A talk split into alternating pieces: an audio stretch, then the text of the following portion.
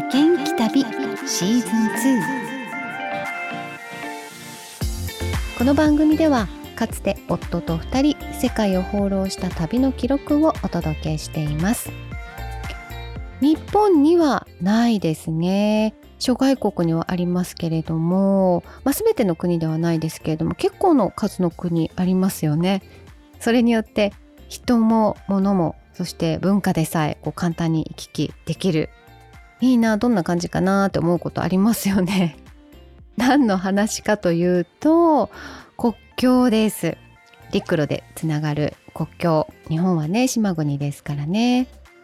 海外放浪をしていると、まあ、これはね避けて通れない当然なんですが国から国へ移動する時には、まあ、そこに必ず立ちはだかってで必ず突破しなければね入れませんのでね。ヨーロッパとかは、まあ、知らないうちに通り過ぎててあもう入ってるこの国とかね。それでも何にも問題がないっていうところもありますが基本的にはやっぱりとってもね厳しいチェックが行われる。行われなければならない場所ですよね、まあ、チェックのみならずビザが必要だったりもしますし。なんですがこれもですねなんかお国柄だったり、まあ、地理的な理由とか、まあ、いろんな要素がありはするんですけれどもなんかこのその国ならではの 事情でそれこそ意外と何でもありだったりするのも国境なんですよね。私が通ったブラジルからパラグアイへ抜ける国境がこれがね橋なんですけどインパクト抜群で衝撃的だったんですね。はい、その仰天の国境をですね、ぜひ一緒に今日は渡っていただければなと思います。さあ、場所は、えー、以前もお話ししてるんですけれども、世界的観光地、イグアスの滝、覚えていますか？ご存知ですか？世界三大幕府のね、一つですので、まあ、とにかく世界中から人が押し寄せる場所なんですね。まあ、そのすぐそばにあるという、まあ、立地的なものから見てもこの国境がねどれだけ人が行き来するかっていうのは想像に難くないと思うんですけれども、まあ、ちょうどこの三国国境地点っていうところになっていて滝のあるブラジルとアルゼンチンでもう一つがパラグアイっていう国なんですよ。まあ、残念ながらパラグアイには滝はないんですけれどもでもやっぱりこうせっかくここまで来たらって言ってね足を伸ばしたくなりますよね。それで私たちも例に漏れずパラグアイ行っちゃおうとなりましたね。えー、ブラジルのホスドイグアスっていう町からパラグアイのシウダーデルエステっていう町につながる国境になります。で今はこう大型バスとかでもこう渡ることが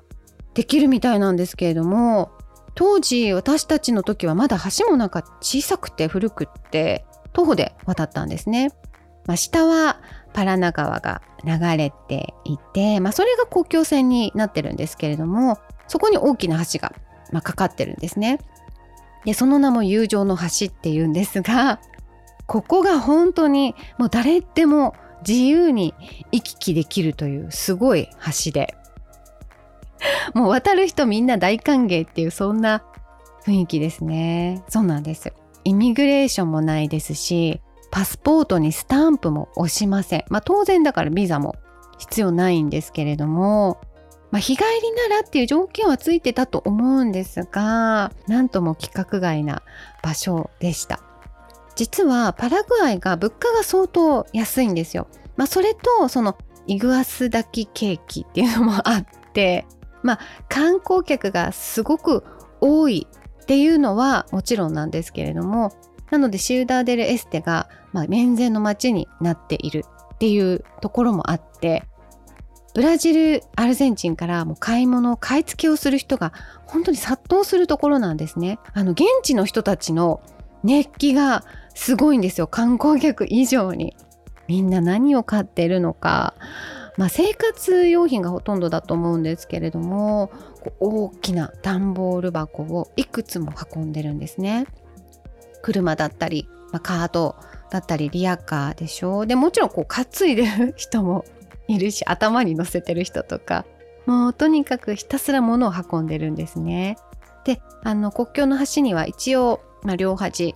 あの制服姿の人がいるので、まあ、移民局の人かなと思われますがどうでしょうね。あの特に何も注意とかも しないですし。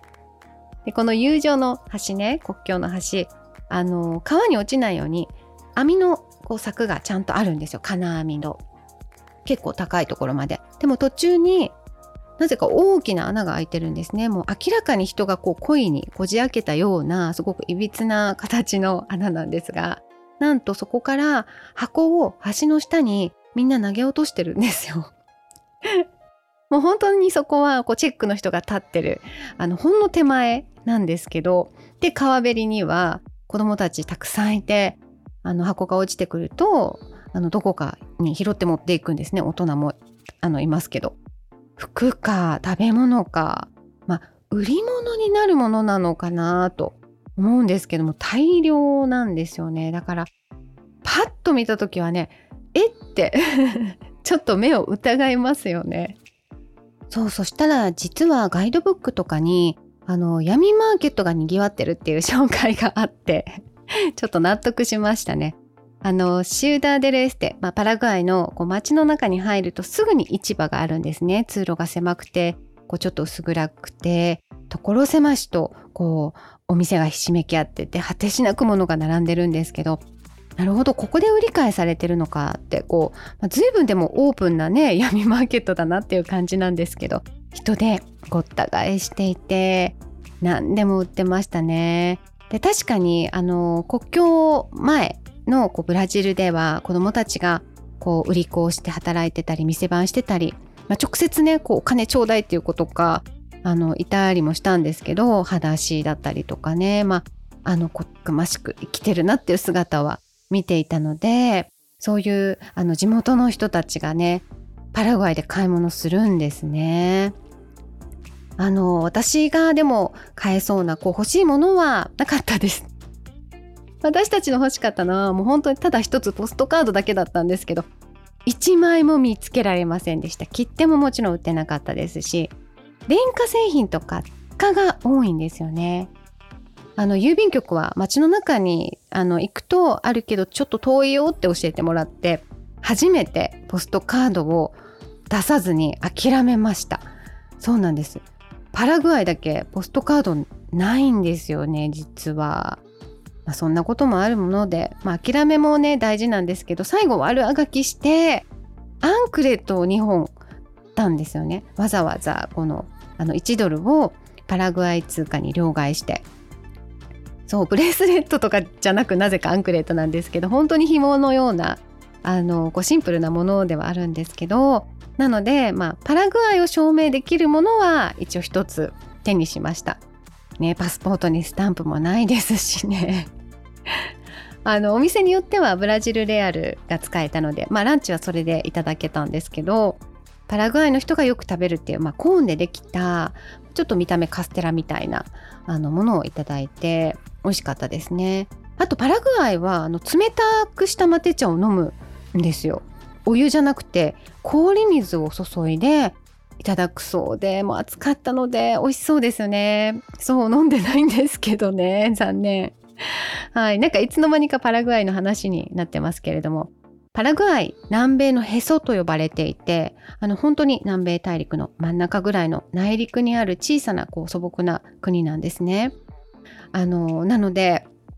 その中でもやっぱりこのシウダー・デル・エステはあの国境の街ってやっぱりねこう他国の影響をもろに受けるのでちょっとファンキーな街かもしれないですね。とはいえ私が見たのは本当に市場だけなのできっとだいぶこうパラグアイのイメージとしては偏ってるだろうな